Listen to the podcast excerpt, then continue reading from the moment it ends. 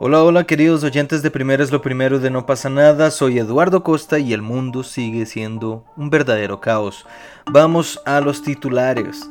En Ecuador cerca de 200 personas son rehenes en 5 días de arremetida narco. Sudáfrica demanda a Israel por ataques en Gaza y un niño de 13 años le ganó a Tetris. Empecemos todo esto por Ecuador, ¿qué les parece? Bueno, a raíz del estallido criminal que vive el país desde ya hace unos cinco días, el presidente ecuatoriano Daniel Novia declaró el estado de excepción después de confirmar que al menos 178 funcionarios carcelarios fueron tomados de rehenes en las prisiones.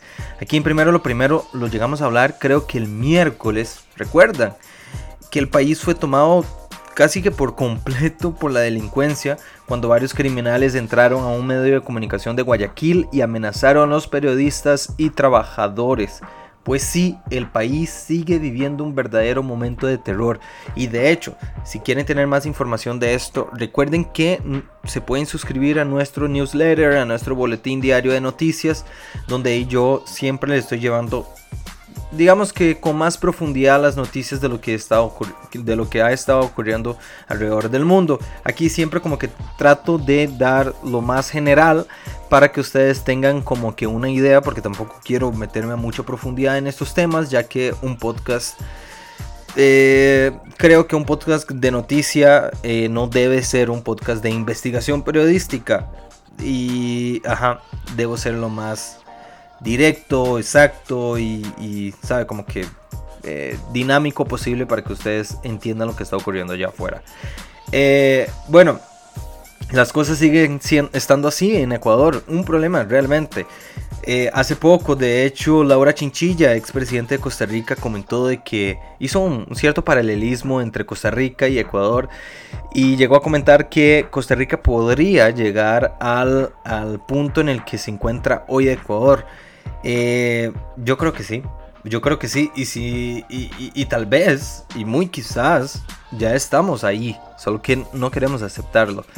Eh, pero de esto vamos a hablar un poquito más adelante. Ahora enfoquémonos en hablar de la denuncia de Sudáfrica a Israel por todo lo que viene ocurriendo en Gaza. Resulta que la Corte Internacional de Justicia se está preparando para las primeras vistas del caso de supuesto genocidio. Y cuando digo supuesto lo hago porque no hay nada oficial aún y debo cumplir con la ética de un periodista, ¿no? En fin, volvamos. Del supuesto genocidio de Israel a los palestinos. Sudáfrica no solo hace la denuncia, sino que también exige que Israel cese las operaciones de combate en Gaza. Algo que como ya hemos eh, comentado antes, parece que está un poco lejos de que suceda, porque el gobierno de Israel, eh, de Israel como que quiere eliminar toda la toda amenaza terrorista que exista en territorio de Gaza. Y cuando hablo de amenaza terrorista, estoy hablando específicamente del grupo terrorista, vale la redundancia, eh, conocido como Hamas. Eh, la sorpresa en todo este enrollo está en que por primera vez en seis décadas de historia, Israel decidió enfrentarse a los 15 jueces elegidos en La Haya para la Corte Internacional de la Justicia. Eh, está interesante esto porque como digo, aquí, aquí como que dentro del tema de, la geopolítica, a todos los que nos gusta estos asuntos, pues este último párrafo es muy importante porque es la primera vez en seis años que Israel como que va a justificar o declarar frente a la corte algo que ha estado haciendo. Entonces, siento que es muy importante que nosotros estemos al tanto de lo que está pasando ahí. Y obviamente por medio de no pasa nada y primero lo primero y nuestro boletín diario ustedes lo van a tener todo detallado.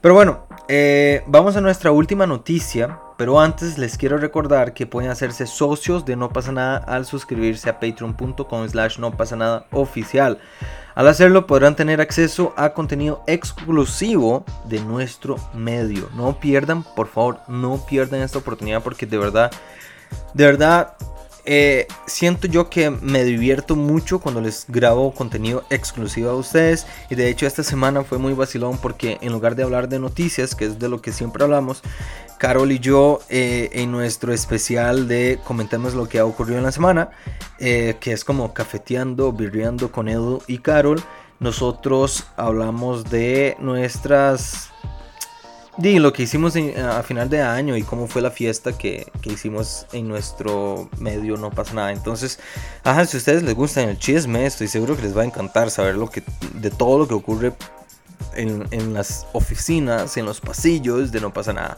Pero bueno eh, vamos hablemos de la última noticia del día y hablemos de cómo la generación alfa dominó a los boomers Resulta que un joven de 13 años de Oklahoma en Estados Unidos llamado Willis Gibson aparentemente logró vencer el juego Tetris. Les explico, este prodigio, llamémoslo así, prodigio, del mundo gamer simplemente quiso llevar la versión original de Nintendo al extremo, llegando al nivel 157 del juego. Yo creo que no he logrado ni pasar el nivel 10. Eh, ¿Y qué tuvimos como resultado? Pues el juego se congeló y su puntuación marcó el mítico 99999. ¿Sabes? ¿Saben? Como todo 9. Porque no puede llegar como que al número millón. No sé por qué, pero llegó todo a 9. Todo se puso 9. O sea, pueden dimensionar lo importante que es esto. Creo que en más de 40 años, creo, creo que el juego debe existir por más de 40 años. Nadie había logrado hacerlo. Bueno, tal vez nadie lo había logrado hacerlo frente a cámaras y dejarlo registrado en video. Willis lo logró. Aquí es importante recalcar que en historias como la de Willis, que transmitió en vivo su gran hito, la velocidad y estabilidad son claves. No solo cuando hablamos de sus capacidades de raciocinio y motoras, pero también en la velocidad y estabilidad de su internet. Por eso Telecable ofrece la mejor fibra óptica del país para personas como Willis, usted o yo podamos jugar sin límites, sin barreras, sin impedimentos y sin que se nos caiga el internet todo el tiempo. Telecable está ofreciendo desde 45 megabytes por segundo hasta 1000 megabytes por segundo. Telecable es definitivamente el aliado perfecto para quienes buscan hacer historia en el mundo gaming como Willis. Descubre más en cococo.cr o en las tiendas de Cococo que están distribuidas por todo el país. Y ahora vamos a nuestro último segmento del día, nuestro cuadro especial de el personaje de la semana. Como personaje de la semana tenemos a las víctimas del narcotráfico. La verdad es que lo discutí con el equipo y no pasa nada y nos pareció que lo más atinado era elegir a este personaje, entre comillas, como el más destacado de la semana. Tanto por lo ocurrido en Ecuador como por todos los muertos a mano del sicariato el año pasado en nuestro país, lamentablemente. Y como también las víctimas que venimos sumando en este inicio del año, también lamentablemente. Yo tenía previsto publicar este podcast muchísimo más temprano, allá por las 5 o 6 de la mañana. Pero eh, ayer antes de dormir eh, estaba haciendo scroll en Twitter y vi que una balacera en Romoser, eh, básicamente en el lobby de una de sus torres de lujo que están ubicadas en esta región, en ese sector, di, vi esa balacera y dije, puta madre, no puedo... no puedo tirarlo a las 5 o 6 de la mañana, ya lo tenía grabado este podcast y dije lo voy a tener que volver a grabar eh, hoy en la mañana. Entonces, eh, eh, esos son de los hechos lamentables de los cuales uno no quiere ni siquiera hablar, pero qué problema, estamos perdiendo el país. ¿verdad? y es esto, por eso este es el personaje de la semana, como nosotros, no solo las víctimas que llegan a morir por una bala perdida, saben, como que porque estaban eh, entre una balacera y pues llegaron a ser víctimas de, una consecuencia por una criminalidad que nos salió de la mano, nos salió de las manos, eh, sino por, por nosotros víctimas en el sentido de que perdimos la confianza en el país.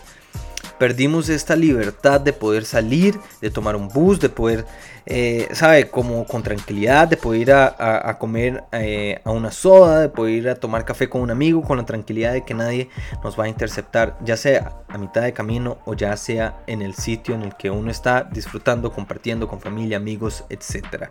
Entonces, el, el, llegar a perder, no el poder, el, llegar a perder esta libertad esta confianza que teníamos en un, país seguro y un país eh, eh, bonito de vivir, de convivir, eh, pues nos hace víctimas del narcotráfico, nos hace víctimas de, todo lo que está ocurriendo tanto en el país como en la región de Latinoamérica.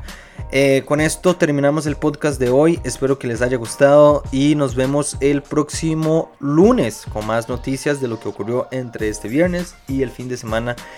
Tal vez inicio el lunes dependiendo de la hora que yo publique el podcast. Así que nos estamos escuchando, nos estamos hablando, nos estamos oyendo el próximo eh, lunes.